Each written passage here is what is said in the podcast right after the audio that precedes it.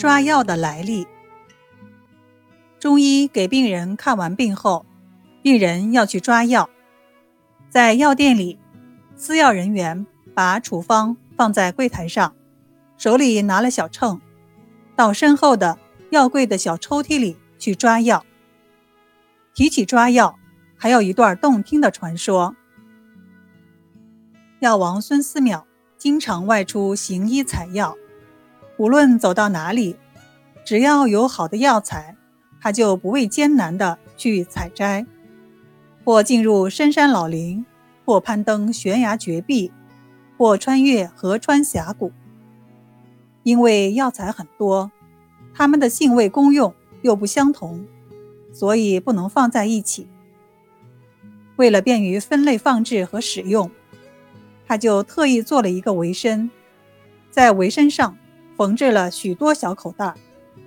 凡采到一种药材，就装到一个小口袋里，这样使用起来就方便多了。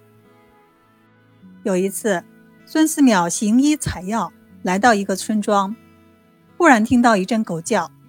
只见有一位妇女躺在地上，嘴里不停地发出“哎呦哎呦”的痛苦喊声。原来，这位妇女的小腿被狗咬伤了，鲜血直流。孙思邈急忙从围身口袋里拿出一种药来，给这位妇女敷上。不大一会儿，这位妇女小腿上的血止住了，疼痛也减轻了许多。她的丈夫赶来。见此情景，十分感激，忙拜谢孙思邈的救治之恩。孙思邈就是这样，采药走到哪里，行医治病就到哪里。他给病人诊治后，就从口袋里拿出药来，因为药物配伍不需要很多，总是从小口袋里一小撮一小撮的抓出来，人们就把这叫抓药。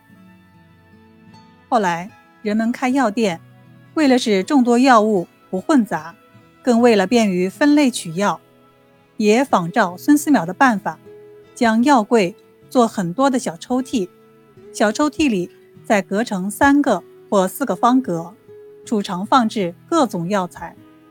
小抽屉的外面写上中药名称，便于记取，免于混淆。直到今天，病人到药店买药时。